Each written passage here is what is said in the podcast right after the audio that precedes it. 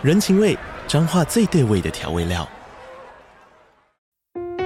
人，你在这端，我在那端，各自忙碌又相互牵挂。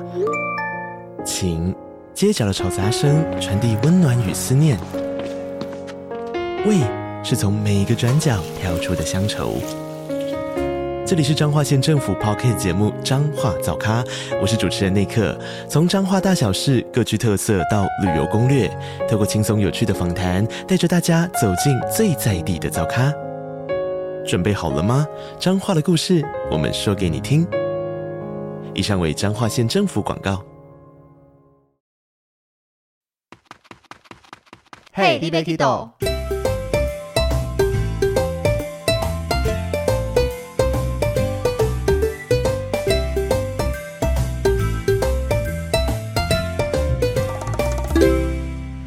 大家好，欢迎收听《Hey d b a k i d o》，我是维尼，我是豆豆。今天我们又是来景点分享，而且是我们的算是主战场最熟悉的地方。我们要分享东南亚的北越，而且这个其实不会在我们优先分享的地方吗？是什么意思？叫优先分享？你说东南亚里面要分享的话，会拿哪一个当第一个吗？应该不会是北越吧？如果以喜好程度来讲，这样公司会听到说，嗯，你没有喜欢北越，就不派你北越。但是以熟悉程度来讲，北越是我带团统计下来是去过最多次的地方。那豆豆呢？你自己不分上下，就公司派的很平均。对对对对对，北越我真的是突出的多。我以为你要说你真的闭着眼睛都会走。呃，没那么强啦，虽然还是去还算蛮熟悉的地方了。那我们会先聊北越，主要是因为有听众敲碗。嗯，你看我们就是行动派的，我们跟听众讲说，你们可以敲，我们马上来录。你看有人敲碗，马上就录音。那那个意大利西亚那个会说，怎么我的还没有先？不是啊，因为我们真的没有去过。如果我们去过，你看马上就能聊。那你要让我们有点时间找人，甚至等我们去了一趟再来分享啊。没错，所以我们这次就选了北越。对，那北越我们今天聊的方向啊，可能会跟一些旅游节目聊的不一样，因为我们这个节目大家也知道嘛，毕竟是领队出身的，我们会以带团看到的所有东西来跟大家分享。那言下之意就是，听完以后你们就可以来跟团了。就你说要自由行的就没办法，是不是？也不是没办法，但我们真的没那么熟。例如说，像我们东南亚很常跑各个国家，那有人就会问说，哎，我要去自由行，那从机场有什么比较好的方式到市区？那就看着他说：“嗯，不好意思，我到机场以后都有专车来接我进市区。”没错，我们完全不知道要在哪个地方可能搭接驳啊，完全不知道。可能我们在走去游览车的路程中会看到说啊，接驳车大概在哪个位置，但是什么要搭几号车啦，可能要怎么做，需不需要转车，有哪些比较贵、比较便宜，我真的没研究过，因为带团也用不到这个。如果你混一点的话，就是一入境就会碰到导游嘛，那。就交给导游带就好，你可能连停车场在哪个位置你也不用知道啊。对，你只要知道厕所在哪里就好了。对，那反正入境拿完行李出去就有导游，一切交给导游就好了。大家会不会听到这里想说，怎么这么烂啊？怎么那么废啊？不是，如果是我们节目长期的忠实听众，就会知道我们其实私下默默做了很多事。那如果你不知道，真的觉得诶领队这么轻松哦，请回去听我们的领队工作日常那四集，就知道我们光在机场这一段有多忙，会注意到多少事情了。而且你也会发现哦，我们现在聊的可好着呢。什么叫可好着？就是我们现在聊天的方式跟相比前面那领队工作日常好的不得了呢。还是有差啦，毕竟那是个位数集。其实我们现在已经快要迈入一百集了。没错，如果跟之前我们个位数集那个聊天方式差不多的话，要么就是我们一开始就表现非常好，要么就是都没有进步。没有，我们是呃，那个叫什么？倒吃甘蔗。对，没错。对，渐入佳境，我们有越表现越好。对，没错。那我们今天要聊的越南，其实它有很多的旅游地点，应该说一般的团体很难一次就把越南整个玩完。但是我在上网搜寻的时候有看过，有旅行社是一次北中南越全包的。这样他是去几天呢？啊？去一个礼拜，然后搭国内线。哦。好像以前也有这种这种模式，对对对，只是我觉得会蛮累的。对，因为大部分的团大概，我们先讲越南主要旅游地区分成北越，在越南的最北边；中越，顾名思义就是中间，像是岘港、惠安那一些地方；最后是南越。那南越相比去的团可能比较少一些些，因为那边主要是以经商为主。当然，那边有比较多的历史遗迹啦，跟博物馆类，因为毕竟南北越战争的时候，主战场是在胡志明市那一带的。所以我觉得北中南越是各有特色，看你喜欢什么样的旅游模式，就会有比较适合你的地方。南越是不是比较多自由行啊？应该说经商的人过去，那就顺便去玩一玩。所以相比会成团过去的几率比较小，不是没有，但是少一些些。所以，我们今天就主要是要聊北越的部分。没错，因为我觉得光北越，我喜欢访纲以后都有点担心，一集到底能不能聊完呢？他又是写的满满洋洋洒洒的，就是我只是把上网把几间旅行社的行程稍微统整抓下来，就就这样子啦。不过，如果有想要中越的话，也可以听我们的。没有，我们我们之前那个中越首发团，那只是聊首发的一些心路历程，并没有真正聊到景点。哦，对，对，景点就是一样，等大家敲碗，或是我们时间到了就会把它录出来的。对，没错。好的，那其实去旅行呢，像我自己第一个就会看什么时间适合去旅行，比如说天气啊，或者是日本有黄金周啊这种。对对对，觉得重点是天气啦，因为一个好的气候玩起来会比较开心。如果你特别挑一个雨季去，每天都下雨，那。除非你是去热带雨林比较有 feel 吗？不然一般旅游应该不爱下雨吧？或者是，可是如果你去英国的话，不是也常常下雨吗？哦，没有，我去的那一个月大概只有个位数天碰到下雨。哦，这么这么 lucky？我是一个旅游还蛮幸运的人。OK，好。啊，那北越其实我觉得它的四季是非常分明，而且是跟台湾很相似的。所以它会有春夏秋冬，冬天是还要穿到羽绒外套的哦。不要想说它是在东南亚，东南亚一年四季都像夏天，北越没有这个样子。北越比较像台湾，有一种台湾的感觉。对，它的气候，那最适合留的季节，我觉得啦，是在十月到十二月的时候，因为这个时候刚好迈入了秋天，整个气候比较凉爽，那也比较干燥一些。那到一二月寒流来的时候，像我真的在北越搭下龙湾的游船，上面要穿羽绒外套，还要戴毛帽。而且会整个很湿起雾，对不对？对对对，虽然雾气中的下龙湾，我个人觉得是最美的，但是那个寒冷的天气真的会有点受不了。而且有没有发现，导游会穿的比你还多？导游对，他有各式各样的衣服，防风防水的啦，羽绒之类的，就会穿穿给大家看。嗯，没错。那一二月寒流过了以后，大概从三月开始天气会回暖。那大概五月到八月的时候是最热的季节，这个我永远记得，因为我连续两年五月在北越都中暑。五月耶？对，我也不知道为什么，但是在疫情前的两年的五月，我刚好都有带团去北越，然后都直接中暑倒在那边。但不是昏倒啦，就是整个病恹恹的啦，很不舒服，还请导游说有没有人可以刮个痧之类的。那客人有事吗？客人还好哎、欸。客人会不会说维尼一起来暖呢？我有在客人面前还是装的好一些的样子啦。那你就要回答说，我就是来暖。好，对不起。我，我懂你的意思，因为来暖在越南话里面是台湾。对，哎，台湾人还是台湾？就是我会这句话也是因为在疫情刚开始起来的时候，导游就有教嘛，因为当地人可能看到我们这个华人脸孔，就会误认为是从另一个国家来的，所以我们就要进到店家说我们来乱来乱，那代表是从台湾来的啊、对啊，所以大家想去北越可以把这个记得。现在应该不用了吧。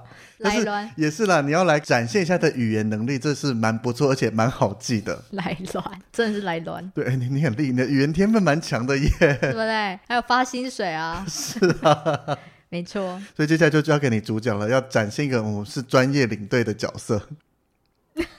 干嘛突然沉默了？不行不行，我只能灵机一动的这种。好了，那刚刚讲到五到八月，不但是天气最热，而且它最高温可能会到四十度左右，而且这段期间也是北越的雨季，所以那个又湿又热的天气，当然不是说不 OK，因为毕竟我们台湾暑假也都是这样天气，对台湾来讲其实还算习惯，而且有人能出国玩的时候，大概也是暑假。当然，暑假去北越我觉得也是 OK，但是就记得避免中暑。对，没错，就是水要多喝啊之类。可是我突然回想，我好像没有这么热的到北越过，哎，我都是气候非常就是什么样，舒适宜人的，对，舒适宜人。然后冬天的话也没有到很冷，因为我今天有翻一下我去北越的照片，都很正常啊。也没有穿着什么羽绒外套这种，我都有从中暑到穿羽绒外套，把 把所有北越的一年四季都好好体验过一遍了。所以你的团很多嘛，一年四季都有。北越团，哦、你你没有一年四季都有团的话，有点。北越一年四季都有。哦、对了，我想说，一个专职领队突然讲说，我一年四季不一定都有团，就需要检讨一下喽。不是不是，有团有团。对啊，那所以我个人真的觉得，大概从九月到十二月之间啦，是一个蛮适合去北越玩的季节。如果大家想去，不论是跟团或自由行，可以稍微考虑一下。尤其是十月前后啊，你就要避开双十连假那些特定假日，其实团费算划算的。我觉得东南亚国家相较什么新加坡啊、马来西亚，我觉得越南是不是还算比较 CP 值高一些的价格啊？对，因为你相比新加坡，它的物价没那么高。那物价没那么高的状况下，成本就比较低一些。那旅行社的价格，团费当然也不会把它拉得跟新加坡一样这么高。而且它坐飞机，它的那个航程也没有很长。如果你很害怕坐飞机的话，大概飞越南，我们以飞北越来讲，都是飞河内，也是它的首都，大概三个小时左右的航程就会到了。那我们其实从桃园机场飞河内的航班有非常多种可以选择。而且航空公司也蛮多的，对，像我们疫情前带团最常搭的大概就是长荣跟华航。那像长荣、华航分别在早上大概八九点的时候会飞一班出去，那从河内回来大概中午左右或下午会回来。我觉得航班时间都蛮好的耶。对，而且华航经营河内这段非常好，它一天飞两班，所以在中午左右会再飞第二班从桃园飞河内，然后傍晚再飞回来，这样也很不错。对，那除了这两家以外，星宇航空也加进来了，它在二零二三年的一月十三号正式首航河内。这个你还没搭嘛？因为你上次搭去中越。对，而且二零二三年一月十三号还没到啊。哎，对。对啊。是我在想什么？怎么讲的？好像我们现在录音的时候是二零二二年的还是我们一月？我们一月十三号在。上这一集太久了。哦、那星宇拿到的飞行时间也蛮漂亮，是早上八点出发，飞到当地十点左右，然后中午的十一点十分出发回来，下午三点左右，也算是一个。如果你是长城从中南部过来要回家的话，都还不会太晚到家。嗯，那除了这三家我们的国际航空以外，外籍航空公司也都有飞哦，像是越捷航空。如果有些出去自助旅行的，你想要有一些比较划算优惠的价格。或是像我其实带团也搭过越捷从桃园机场飞河内耶，对，我觉得它当然越捷它就是一个所谓的低成本航空，那坐起来的舒适度我觉得真的不能跟长荣、华航和星宇相比，但是当然票价的价差有时候其实也蛮可观的，就可以让大家自由选择一下。那另外还有两家是我们目前都还没搭过，一个是越南航空。因为你要飞越南，他们当地国际航空基本上应该有飞周遭这些大城市。那越南航空只是我觉得它可能时间没那么漂亮，它是晚去午回。这个是不是否什么经商人士啊？或者也不是，因为我们之前有讲过嘛，飞机它是以我们自己所在的国家当一个母港，所以对越南航空来讲，它是从河内飞桃园机场，再从桃园机场飞回来，所以它不可能是早去晚回，这样它要停在桃园机场时间太多。而且你要看哦，从河内出发叫早去晚回，但是从桃园过来刚好就反过来，嗯、对啊，所以这个是每一家航空公司的特性啦。只是它这个票价，我觉得有时候也会有蛮漂亮的价格。对啊，那最后一家，其实我觉得当时在疫情前我蛮期待这一家的，它叫越竹航空。这个我我都没有听过这家，哎，这是新的吗？对，那我会知道是因为越竹航空有拿到下龙湾直飞桃园机场的航线。哦，下龙湾终于有航班了，是吗？它其实一直有机场，只是没有直飞台湾。那越竹航空成立之后，它拿到的航线除了下龙湾飞台湾以外，还有从河内飞台湾。所以我们那时候就觉得，旅行社应该可以安排一个，就是两点进出，不用在下龙湾来回拉这么长的车程了。下龙湾途中也有很多很不错的休息站。那那是早期四个小时时代，换到两个小时以后就是正常的休息站了啦。对，对啊，所以我觉得这个还蛮期待的。这新的越竹航空，不晓得搭起来是什么感觉？但是旅行社是不是目前都还没有搭配这个航空啊？你目前你今天看那行程，对，我在各家旅行社上面看行程，好像还没有跟月族做搭配。嗯，但是我上他们官网看，已经近几个月都有票可以买了。OK，期待一下。对对对，维尼想做，想体验看看啦。但是能的话，首选星宇可以吗？到底会不会太贪心了？到底。啊，那我们旅行社的走法，其实各家旅行社应该说比较大常见的那几家，走起来算是大同小异。因为其实越南的景点也就那些。那我们大部分去北越都是一个五天的行程。那我觉得走法大概就分两种，一种就是我第一天飞到河内，那下午就会拉去下龙湾。那第二天就整天在下龙湾那边，第三天从下龙湾回到河内，还会逛一些河内的景点。那第四天就是一个陆龙湾一日来回的行程，最后一天就从河内离开。那还有另外一种是三角形的走法，你有走过吗？我忘记了，三角形是什么？三角形走法呢？它就是第一天到河内，但是通常是晚班机到，就是等于华航中午起飞的那一班才可能会这样子走。那晚上到河内住宿了以后，第二天早上拉去下龙湾，第三天整天就在下龙湾，然后第四天拉去鹿龙湾，加回河内，第五天河内离开。好像有印象哦，可是这样是不是鹿龙湾回去河内会比下龙湾回去河内还要远？应该说，从下龙湾到鹿龙湾之间的那一段路走起来，没有河内下龙湾和河内陆龙湾之间那么的好走。对。就是搭乘的舒适度跟这些车速之类的相比，所以大部分还是走我们刚刚第一个讲法，就是有点像是放射状出去的来走。对，通常都是这样。对，那讲到河内这个地方呢，其实它在越南算是一个非常重要的都市，不论从以前的历史到现在都是。以目前来讲，它就是整个越南的行政中心、文化中心跟工业中心都在这边。那同时在历史上来看呢，它也是多朝的古都都建设在这边，大概有一千多年的历史。而且它以前是受到法国的殖民，哎，对，所以在当地留有非常多的法式建筑物，还有法国面包。对，法国面包加上越南当地的特色融合以后，形成那个法国面包食物超好吃的。但是那个语言怎么没有融合一点？有啊，粤语跟法语其实是有点像是一个师出同门的感觉。可是念出来的感觉好像不太一样，还是会有不同的发展，跟越南会融合一些所谓的华人文化啦、周围的文化加总在一起。毕竟一个在亚洲，一个在欧洲，地理位置有点太过遥远了。或像网络上很多人说河内叫东方巴黎，其实以我去过巴黎来讲，我不会把 河内跟东方巴黎画上等号。哎、欸，有啊，你看巴黎不是在路边都会有人在那边喝咖啡、喝茶吗？河内也有，只是他们坐的位置一个 一个是板凳，一个是坐在接近地板的板凳。所以，对啊，我是觉得它的整个景观啦，因为河内的景观当然加上这些法式建筑很漂亮，可是你要说跟巴黎有类似之处，我真的不觉得。它有它的美，就是两边是不一样的漂亮。可能地板的肮脏程度差不多。有、欸，我可以这样讲吗？呃，其实老实讲，巴黎如果有去过的话，因为豆豆还没去过巴黎，嗯、那因为我去过，虽然它外表看起来光鲜亮丽，但是总会有它的黑暗面在的。所以，这样子讲，我其实不会反对，对吧？好了，那河内这边其实观光景点主要分成两大块，一块叫做古街区，一块叫做法国殖民区。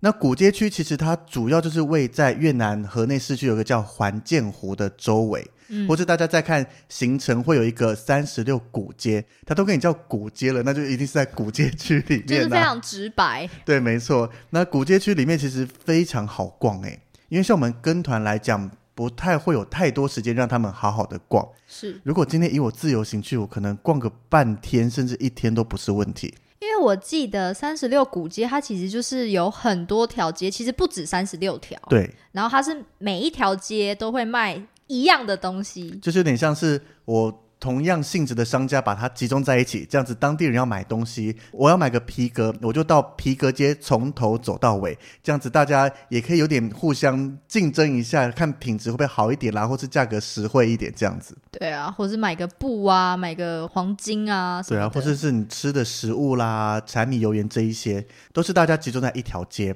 不过因为像我们会有搭电瓶车进去里面逛，那导游也都会这样跟大家介绍。不过我常常听到客人说：“哎，有吗？这边几？”家还会混杂其他的啦，我说那是早期，到现在当然会有改变，他也没有像是政府立案说你就只能在这条街卖什么什么东西。而且说坦白一点，你卖布比较好赚，你当然就转行卖布啊。就是以慢慢的演进到现在，它没有那么的明确，但是有些街道还是可以看得出来，这边诶专门就是卖各种竹编的篮子之类的，还是算蛮集中的。对，所以像维尼刚刚有说，如果你想要逛这个三十六古街的话呢，如果你不太想走那么多路。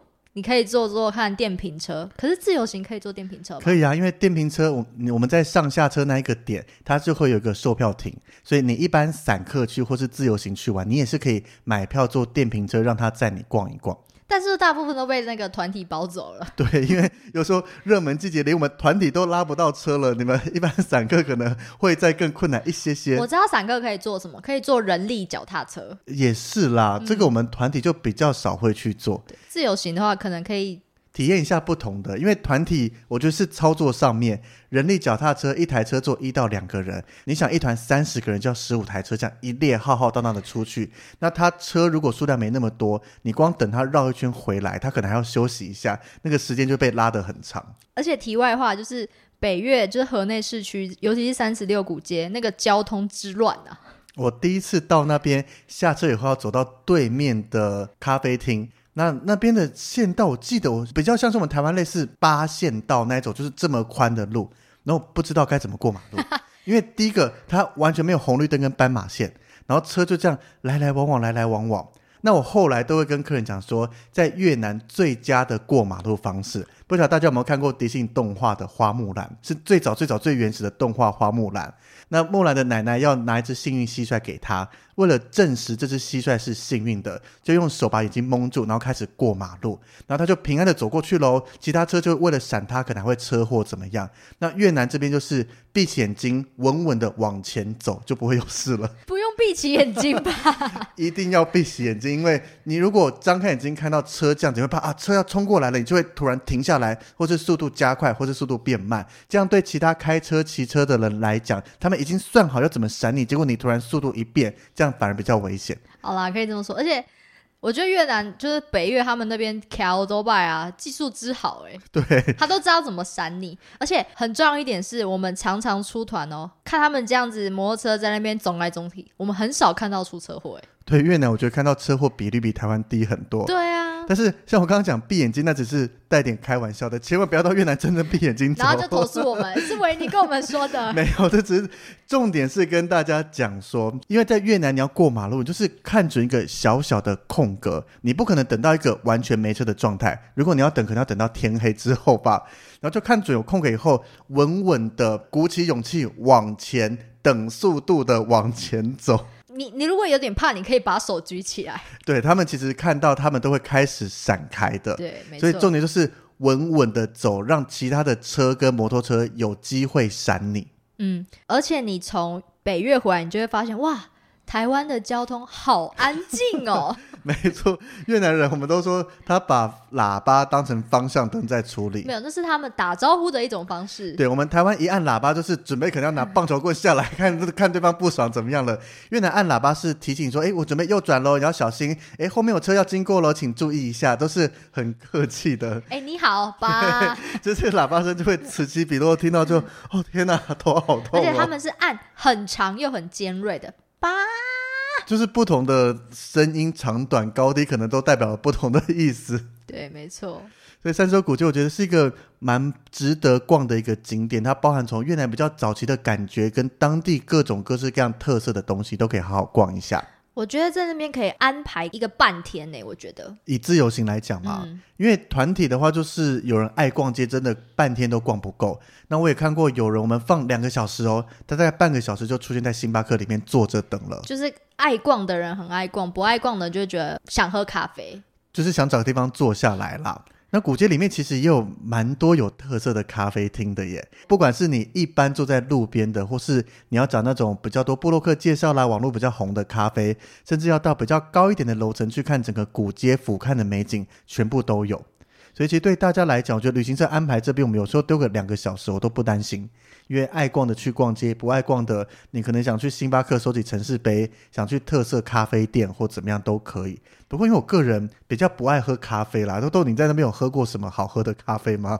我有跟导游一起坐在那个路边的板凳喝过炼乳咖啡，就是越南他们蛮有特色的咖啡，会加炼乳。对，越南好像大部分特色都是用一个小型的滴滴杯在上面，咖啡粉塞满了以后开始倒入热水，那底下茶杯就放了一层厚厚的炼乳，然后让它慢慢滴，滴完了以后，如果你要喝冰的，旁边会备一小盆的冰块，就自己加进去。对，那或者是有很多网美或者是布洛克推荐的椰子咖啡冰沙，我有喝过一次，我是没有喝过，你没喝过？因为我其实不太爱椰子，哦，我是蛮爱椰奶椰子类的，但是加上咖啡了以后，就是它可能还不够甜到把咖啡苦味盖过。你可以跟他说你要那个炼乳或者是椰奶要多一点呢。我这个就第一次喝完以后就没特别爱啦。那你都去哪里？星巴克或是去超市逛街。那你星巴克都喝什么？星巴克有非咖啡的东西啊。哦。因为各国的星巴克都会有一些不同的产品，可能是当地的特色。那越南刚好除了咖啡以外，茶也是他们有名的，所以会看一些不同的茶，台湾没喝过就点来喝喝看。那如果逛古街啊，如果你是去自由行，我特别建议挑从礼拜五下午五点到礼拜天晚上十点的这个时段来逛，因为在这个时段它会封街，就是我们刚刚讲那个非常大型的马路要过马路嘛，在这个周末的时段是完全不会有车的，所以你可以躺在马路上都不怕，是也不用躺在马路上了，是就是只会有来来往往的人潮跟更多的小摊贩出现。然后还会看到他们卖一些越南当地特色的玩具啦，然后小朋友跑来跑去啦之类的，就觉得你可以轻松的逛整个古街加环建湖周围，而不怕有车这样来来往往的啊，甚至考虑到要过马路这么辛苦的事情。嗯，没错，我觉得就比较像我们有时候周末的夜市，可能也会把整条路封起来是一样。对对对，类似这种感觉。嗯，但是对我们带团来讲，其实就比较讨厌这个时间。因为游览车吗？对，我们平常游览车可以停在正市中心，就我们刚刚讲，因为不管要搭电瓶车啦，还是要过马路的那一个木偶戏院那边，在那边上下车集合都非常方便。那街一封起来，游览车也没有任何的特权，就只能停在比较远的地方，让大家下车，再慢慢的走进去。就慢慢走啊，漫游。就是对，但是有一小段路，我记得。对啊，就是对带团来讲，比较希望客人一下车就可以开始逛，不用再多走一些，就是单纯行走的道路。对，就是最好是一下车就是可以逛啦。对，但是封街起来，我觉得客人逛起来也那种心情感觉会比较开心。对，而且客人就会想说，哎，封街起来就会看到一些小摊贩啊。对，我就会看到更多越南当地的一些生活样貌。没错。所以有好有坏啦。但是如果以我今天去自由行，我只能去一次的话，我会选在封街的这个周末时间过去逛一逛。没错，可以慢慢的逛。对，就是分享给大家，有各有各的选择，都可以啦。那除了这个古街区以外，另外一区就是法国区。那法国区呢，其实主要就是在巴亭广场周围，还有整个环建湖再往南方的那一大块，就是非常多的法国殖民留下来的这些建筑物，教堂啊什么的。对对对，那这些其实主要到现在大部分都拿来当成一些政府机关啦，甚至像是有主席府啦或会议中心和各国大使馆之类的，还有主席的遗体。主席的遗体，有点怪怪的感觉。哎，主席就是国父嘛？对，没错，就是胡志明先生啊。嗯，胡先生。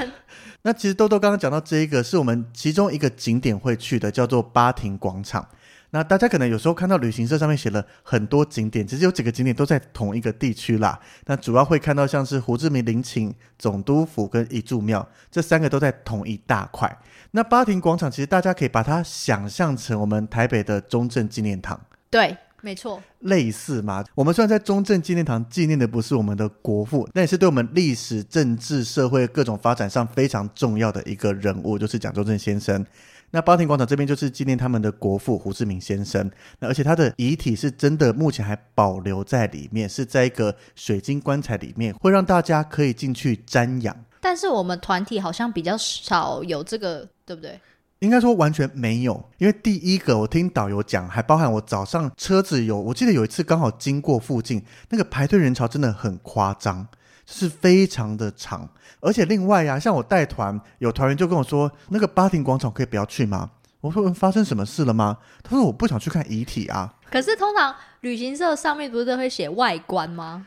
但是他就可能没特别注意到或怎么样，就想说胡志明陵寝就要进入一个陵墓的感觉。那这个在可能有些老人家比较忌讳一点。我说不用担心了，我们只会在它外观看，而且它整个就像是一个大型的公园，进去走一走、散散步，很适合，很舒服。导游有跟我说过一个笑话，也不是笑话，有跟我说过，他说台湾人会害怕或者忌讳看这个遗体或陵寝嘛，可是中国人就很爱看。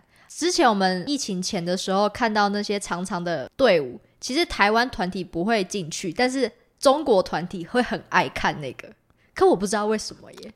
会不会是因为你看越南他们的旗子是有点效仿中国大陆，就是有点像是他把中国当成一个老大哥，所以他们都是都是共产党。对，那中国是五星旗，越南就是一颗星星，不要超过他这个样子。我觉得他们在这个整个历史脉络上的连结性比较深，所以可能大陆人那边在学习一些世界历史上面，那胡志明可能对他们来讲是一个非常重要的人物。那如果你从美国的角度来看，因为美国有协助南越在作战嘛，他们就会觉得共产国家那些在历史上绝对会说他是一个叛乱分子啦，或怎么样，所以这个该怎么去看他？每个国家根据不同的历史脉络下来都有不同的感觉。那对台湾来讲，就是这是一个发生在国外世界上的一个历史事件，一个重要的人物。但是对我们的连结性相比来讲就没那么的多，所以就比较不会特别去，尤其瞻仰遗体这个要花大量的时间排队。那听导游讲，就是进去看个几秒钟就马上要走出来了。因为其实你不能停留，你就是过去走过去这样子盯一下就走了。对，如果大家无法想象的话，因为近期我们的英国女皇伊丽莎白二世也是刚离开我们，那这个网络上都有 live 的转播嘛，就是大家去瞻仰他的画面，现场直播，就类似那个样子。想到就好麻烦哦，好长的队伍哦。对啊，所以我们台湾团不会去参观，不用担心。但如果真的喜欢越南这些历史，甚至喜欢他们的国父胡志明先生，也可以考虑排排看。因为如果我去自由行，我可能也会好奇想去看一看。嗯，因为我们带团永远看不到。对，基本上不会有团体这样去，除非特殊包团。你说 领队自己加一个行程要去看遗体？不是啦，就可能他们今天这一团人，可能像历史系毕业的，那他特别喜欢越南这段历史，就会想特别去，就揪了一个历史团出发啦。哦，可以，可以，可以。对啊，那八点广场除了这个胡志明陵寝，我们还会带大家去看总督府的外观。外观，没错。对，但这个总督府还蛮特别的，因为当时越南统一了以后，总督府就是让他们的总督或是有人称为主席来住嘛。那统一以后的这个主席就是胡志明先生，但是因为他生性节俭，所以他拒绝住在这个总督府里面，反而住在总督府后面的一个简陋的小屋子，甚至他住的屋子里面还没有厕所，要走到外面公共厕所才能上厕所。真的哦？对啊，他就是一个非常简朴的人。而且有时候，因为总督府没有给人家进去，就团体没办法进去参观。应该说，所有人都不能进到总督府的建筑物里面，但是它后面的花园是有开放售票，可以买票进去参观总督府周围的花园。对，所以我们通常从正门那边，它其实铁门都是关起来的。对啊，毕竟这么重要的一个地方，等同于我们的总统府，也怎么能让你随便闯进去？然后我还记得我第一次去的时候，导游就说：“哎，你们仔细看，总督在里面呢、啊。”他在里面晾衣服哎，然后我们一群人就在那边，就是铁门的小缝在那边看，到底在哪里？结果他是说骗人的啦，对啊，怎么可能让你看到啊？因为他讲的就好像一副总督就真的住在里面，然后很居家的样子。是没错，他真的住在里面，就像美国的白宫，他们总统也是住在里面呐、啊，只是他绝对不会让你直接从外面看到他，不然这非常危险。而且如果他在那边晾衣服，也不会是他的工作。可能有些就像胡志明先生，他会比较亲力亲为或怎么样，所以他才会这么受大家敬仰啦。但是我相信现在有这么多人，如果他要亲自晾，可能其他人就要被杀头了吧？你竟然让我们的主席总督亲自做这些事情，对，太好笑了。或是下次你们自由行可以看看到底有没有。其实讲到在巴亭广场这里，我们团体逛了这两个地方之外，后面的这个胡志明先生的故居和胡志明博物馆，是我每次经过都一直想去看一下的，就是可以有一个机会好好了解胡志明先生这一个他可能居住在这边的环境长什么样子啦。那博物馆一定就有很多他的故事相关的展品跟说明。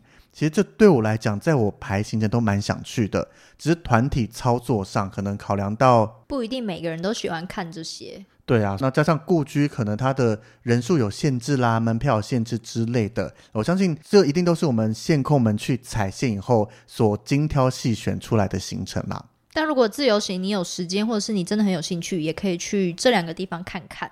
对，那在里面还有最后一个旅行团会去的景点，就叫做一柱庙。就是你去了，你就会怀孕哦。导游都会这样子讲，就说。然后大家就会想说，我到底要不要上去拜？还不想怀孕呢、欸？我自己都没有，我自己都没有上去拜过，所以到现在还没怀孕。对啊，对啊。那下次要不要去试一下，就拜一下？先不要啦，还是会怕。那一柱庙呢？它其实是建在一零四九年，非常非常有历史的一个建筑物。那当时是越南的李朝，就是历代皇帝都是姓李，这样叫李朝。那这个第二代的君主李太宗，他梦见观音菩萨就在他梦里冒出来，然后双手托着一个婴儿送他，然后梦醒了以后，他老婆就怀孕了。那观音大家也知道吗？就是踩在莲花上面，所以他就感谢观音菩萨送他这个儿子，就建了这个一柱庙了。这个我不知道导游说的是不是正确，但他也有说是因为李太宗他的太太很久没有怀孕。对，一定都是这样子，所以才要一直梦见要得子。如果你一直生，一直生，一直生，干嘛还要梦到得子啊？也是，对啊，对啊。所以这个庙当然算是一个小小的景点啦，但是有它的一个历史地位，在跟一个特殊的故事，所以团体也都会带大家去逛一逛。而且在那边很多人可以帮你拍照哦。其实越南很多地方都有人可以拍照。那像我们有些团体照会在行程中送大家一张团体照，有些导游会选择在这里拍。对，对，是一个蛮漂亮的景点。那大家进来巴亭广场逛的时候，其实它有一些特别的规定哦。那当然跟团，我们领队导游都会跟大家提醒，不用担心。但自由行的话，要记得稍微记得一下这个规定，因为有时候蛮容易犯的。那第一个就是衣着不能太过暴露。那以它的规定来讲，就是你一定要穿有袖子的衣服，所以无袖啦、细肩带这些都不行。那第二个就是裤子或裙子一定要在膝盖左右，就是你不能穿很短的迷你裙或是热裤那一些。有时候，其实像女生到越南，天气又热，裤子稍微穿短一点，然后导游会叫她有个外套啊，或什么类似沙龙布稍微披一下，也都 OK 啦。其实，在北越的，不管进寺庙还是什么庙，好像都有这种规定。诶，像我们等一下后面介绍镇国寺啊，它其实也是。但是我觉得巴亭广场管得最严格，而且我记得从某个时间点开始以后，我们连进巴亭广场都要过安检才能进去。对，然后就会特别讲说，太大的包包不要带啦。那你有时候包包里面可能随身会放叉子，甚至一些瑞士刀，这些也都放在游览车上，不要带下去。打火机也是。对啊，这个就是因为你毕竟进到一个比较重要的地点，所以管制会稍微严格一些些。对，所以大家如果自由行有去的话，要自己注意这一点。对，但是这一整块我觉得也是蛮值得逛一逛的。甚至像我们旅行社会去的这个胡志明陵寝，看它的外观，去总督府跟一柱庙都是小景点，但是再加上周围可能胡志明的故居博物馆，这样逛一逛，应该半天不是问题。但是我觉得我可以给大家一个小提醒，就是你不要大中午的去，因为那边很少遮蔽物。对，尤其胡志明陵寝周围就是空空荡荡的，就是跟。中正纪念堂中中间有一个很大的对，非常大的广场。那我们不是常常都要从东走到西吗？对啊，因为胡志明陵寝在正中间，那我们面对陵寝的话，总督府在最右边，一柱庙在它的左后方那边，所以常常要广场这样穿来穿去，大概要走一趟左右。其实如果天气太阳很大的时候，会走到可能会被晒到中暑。而且就是它也没有什么地方可以让他坐着休息。就是要直接走过去耶。是的，因为那边毕竟就是一个对他们来讲重要的地方，不是一个公园类的地方。有比较多座位，大概就到一柱庙那边才会有。对，所以带团常常看到去了陵寝，再去了总督府，然后就到一柱庙了以后，大家就先坐下来休息，听导游讲话，因为走的好累哦。或是买个饮料喝一下。对，没错。对，那这边我个人也是蛮喜欢的，毕竟它整个的历史相关是蛮值得去探访一下的。嗯，我觉得如果有兴趣的人也是可以待个半天。是的，那最后我们在河内这边还会逛两个寺庙，那一个叫做文庙，其实简单来讲就叫做孔子庙啦，就跟台南的孔庙很像。对啊，那河内的文庙其实里面也就是主要供奉孔子，不过孔子其实他一生都没有来过河内这里。哎，可是越南人就是说孔子是越南人，他他他已经也变成韩国人了，好不好？对，所以孔子到底是什么人呢？反正因为越南这边也都受到我们华人文化的影响，所以呢，它其实整个文庙里面哦，写满了中文字，包含像是它的庙门两边啦，会像我们那种春联一样会题字。只是导游就讲，那是早期他们还会读中文，但是到现在他们已经全面实行越南文，所以那些文字，除非你特别像导游一样学中文，不然很多人是看不懂的。没错。但是他们在建庙还是有那个观念，就是庙就要长这个样子，左右两边就要去刻一些中文字在上面。像韩国早期。就是什么朝代的时候也是有中文字的。对啊，也就是等于当时我们的华人文化传到所谓朝鲜那边去，也会有一部分的中文字留下来。没错，所以中文字无处不有啊。对对对，我们母语是中文，也算是一大的好处啦。没错，然后刚好听众有问我们说，懂不懂越南文，去北越旅游有没有影响？其实我觉得去北越这些比较观光的地方。英文当然基本可以通，可是我觉得有甚至中文会更好通一些。我觉得中文比英文好通哎。对啊，因为我们去旅游的华人其实占了非常多的数量，那很多路边的小贩那些都会简单几句的，可能跟你讲价格啦，这个很漂亮，那这几个多少？你跟他讲便宜一点或什么，要稍微杀个价，他们都可以听得懂。没错，因为毕竟。之前中国人也很喜欢来越南啊。对啊，那只是懂不懂越南文？因为像我们都是不懂越南文的。那他们路边在讲话啦，或是告示牌写了什么啦，电视演了什么这些，我们就是鸭子听了什么都不懂。手语、手语、肢体语言。对啦，那因为我们大部分跟团都会有导游在，或者我们自由活动导游大部分也会在我们领队的身边。是我们会扒着导游吧？就是我们想要干嘛，有导游在，一定会是哎，帮我讲一下什么什么的。那有时候像我自己晚上出去走一走、散散步，甚至自由时间像在古街走一走，我觉得真的你在旅游沟通上不太是问题。那当然，我觉得去各个国家旅游，如果你能懂当地的一些简单句子，跟当地人互动起来感觉，甚至当地人在旁边聊天，你突然发现我听得懂他到底在讲什么意思，那个感觉又是更不一样。我觉得去之前你可以就是学个大概几句的问候啊，或者是数字啊，我觉得蛮重要的。其实越南文数字我到现在没学起来耶，我只会像是新早啊、MA 啊或什么这样子，很简单很简单的字。基本的就是打招呼啊，或者是称呼啊这种。对啊，像刚刚 MA 就是称呼别人先生先生要叫他先生小姐都通用。那你会了这个 MA MA 把他招过来以后，再开始讲英文，然后他就哎。你怎么会讲？你怎么改成讲英文了？不是要讲越南文的感觉？掉入你的陷阱。就像去日本，先すみません，然后过来以后开始讲英文，他们吓到，但是又走不开这样子，太尴尬。但我觉得真的学一些些简单的单词，甚至简单的句子，是对你的旅程会有更多的意外的惊喜，甚至会有一些些的小小帮助。 那如果不会，也真的不用担心啊，就肢体语言啊，或者一点点英文，或者是如果你买东西真的不知道价格怎么说，你拿计算机给他嘛。对，就是以旅游来讲，真的有中文比英文好用一些。对，北越哦，仅仅此于北越。而且要热门的旅游地区，对，如果你去各种小巷弄拿太过 local 的餐厅或怎么样，可能还是要越南文加比手画脚，英文、中文都不通了。我们刚刚讲那些景点其实都 OK，都是算大景点。旅游团会去的，因为当地的商家都习惯，旅游团每天每天都有这么多人会来，他们为了生意也会去多学一些该如何跟大家沟通。没错。那刚刚两个寺庙除了文庙以外，另外就是镇国寺。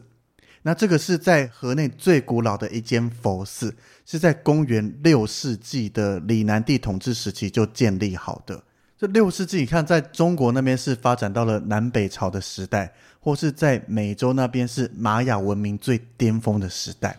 好久哦。对啊，所以这已经是一个很难想象的非常久远以前的。那这间镇国寺就是在那个世代建好，一直流传到现在的。所以类似一个遗迹的感觉了。它其实还是有在继续使用的，一样有在供奉它的神明，那一样有僧侣会在那边做祭拜，所以它不叫遗迹，它是有继续在使用中的古迹。那到这个镇国寺这边呢，还有一个非常特殊的菩提树。那这个菩提树是从印度那边带过来，让它分支在这边生长。那从印度那边分过来的那一棵原始的菩提树，就是释迦牟尼坐在那棵菩提树下悟道成佛的树。所以对整个佛教来讲，这是非常非常重要的意义。那导游带到那边呢，就会跟客人讲说这棵菩提树的重要性，讲完以后就会跟客人讲，那你们可以诚心许愿，一边讲着你的愿望，一边绕这棵树左三圈右三圈，愿望就会实现。脖子扭扭，屁股扭扭。你后面接这两句会有年纪透露出来。哎 然后接下来就看到整团人开始绕三圈，左边右边这样子，好像着迷了一样。然后那边在里面的僧侣或者什么，他就想说：“哦，观光客。又来了”对啊，但是这边我觉得除了去看这个非常重要而且古老的镇国寺以外，它是坐落在西湖旁边，那是一个非常大的湖泊。那整个湖畔散散步啦，走一走，觉得那个整个环境跟风景都很棒。没错。而且重点是，如果你到越南想买猫头鹰包包的话，那边是一个非常好下手跟挑选的地方。一个一百，不止吧？它好几个才一百或怎么样的，就是七个一百。对啊，那边我觉得猫头鹰包包还蛮好看的，那送人那些也都蛮不错。只是你也知道嘛，这好几个一百块，可能大的一个一两百，小包包那种零钱包之类的，可能五个、六个、七个一百。你不能太过要求它的品质要跟 LV 一样好，绝对不可能。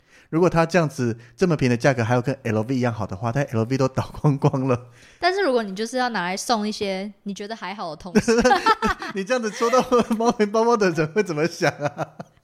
就是它是非常好的欧米亚给，对，而且它其实不是一拿到就怎么会脱落啦、断掉或怎么样，它是还蛮可以用的。而且用一用，我都跟客人讲说，你可能发现，哎，拉链好像卡住，怎么样？你就换一个，因为你去换拉链的钱可能会高过于这个包包。对，直接把它丢了吧。但是它的配色啦、设计跟刺绣那一些，真的是很好看的。所以如果你去越南，你没有带一个猫头鹰包包回来，就代表你没有去过。可以这样讲吗？而且其实到处都看得到猫头鹰包包啦，包含像是可能我们从饭店要离开的时候，也会有人骑着摩托车拿着猫头鹰包包来贩售。那么会特别讲在镇国寺这边，有点像是一个小贩聚集地，所以在卖包包的摊贩数量就比较多。那你想要选择一下，或是趁机杀个价，也比较有机会。没错，然后我们就在坐在旁边喝茶等你们，或是买个水果，那边有几摊的水果也都蛮特别的。对。就像有台湾比较少看到的什么牛奶果啊，不知道大家有没有吃过？我第一次吃了以后蛮好吃的耶，而且第一颗是免费的。因为因为我其实还没吃过，但是我知道这个东西。然后听到小贩说牛奶果，牛奶果，我就跟客人讲说，诶，这个还不错，而且是越南当地特色，可以吃吃看。客人就开始买嘛，那摊贩就也还蛮上道的啦，就对我们领队蛮好。看到是我们介绍过去，就诶来给你吃，领队给你一颗。然后吃了一下，它整个摸起来会黏黏的，就你吃完可能一定要洗个手，不然这种黏黏的感觉没有很好。但是我觉得吃起来味道很棒。